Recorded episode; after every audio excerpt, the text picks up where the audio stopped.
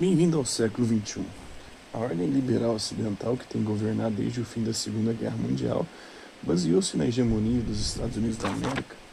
Como potência verdadeiramente global, foi dominante não apenas no campo do poder militar, além do econômico e financeiro, mas em quase todas as dimensões do soft power, na cultura, na língua, nos meios de comunicação, na tecnologia, na moda Pax Americana, que garantiu um alto grau de estabilidade global, começou a falhar, especialmente no Oriente Médio e na Península da Coreia.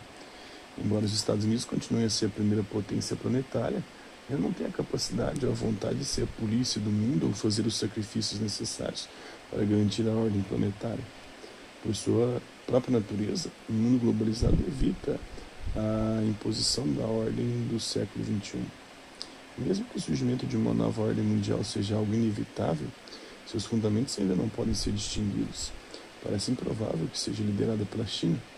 O país continuará voltado para si mesmo e concentrado na estabilidade interna e no desenvolvimento. E é provável que suas ambições sejam limitadas ao controle de sua vizinhança imediata e mares que o rodeiam. Além disso, não possui, em quase nada, o soft power né, que é necessário para tentar se tornar uma força de ordem mundial. Né? Não domina a cultura, a língua, os meios de comunicação.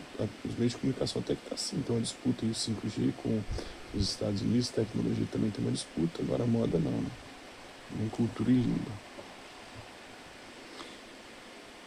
Então, por que ainda não se pode distinguir os fundamentos de uma nova ordem internacional? Não dá para saber o que vai ser depois dos Estados Unidos. A China vai passar economicamente dos Estados Unidos, mas não dá para saber como é que a China vai ser a maior potência global, né? Se vai ter é, é um comportamento similar, parecido ou próximo do que os Estados Unidos faz. Então, o soft power é esse poder né, de influenciar a cultura, a língua, os meios de comunicação, tecnologia, a moda. E a diferença do soft power para o hard power, o hard power é o poder da guerra através do poderio bélico. É, a China também é uma potência bélica mundial.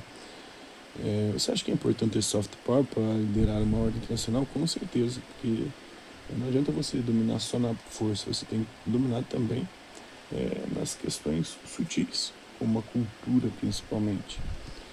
É, o Brasil não tem nem hard power, porque não tem poder é, de guerra, não tem poder bélico, e, e, nem tem soft power, porque também não influencia muito a cultura planetária, né? no sentido de infiltrar e dominar as outras culturas, se impor através de seja lá qualquer coisa que seja, como por exemplo cinema, música. É isso aí.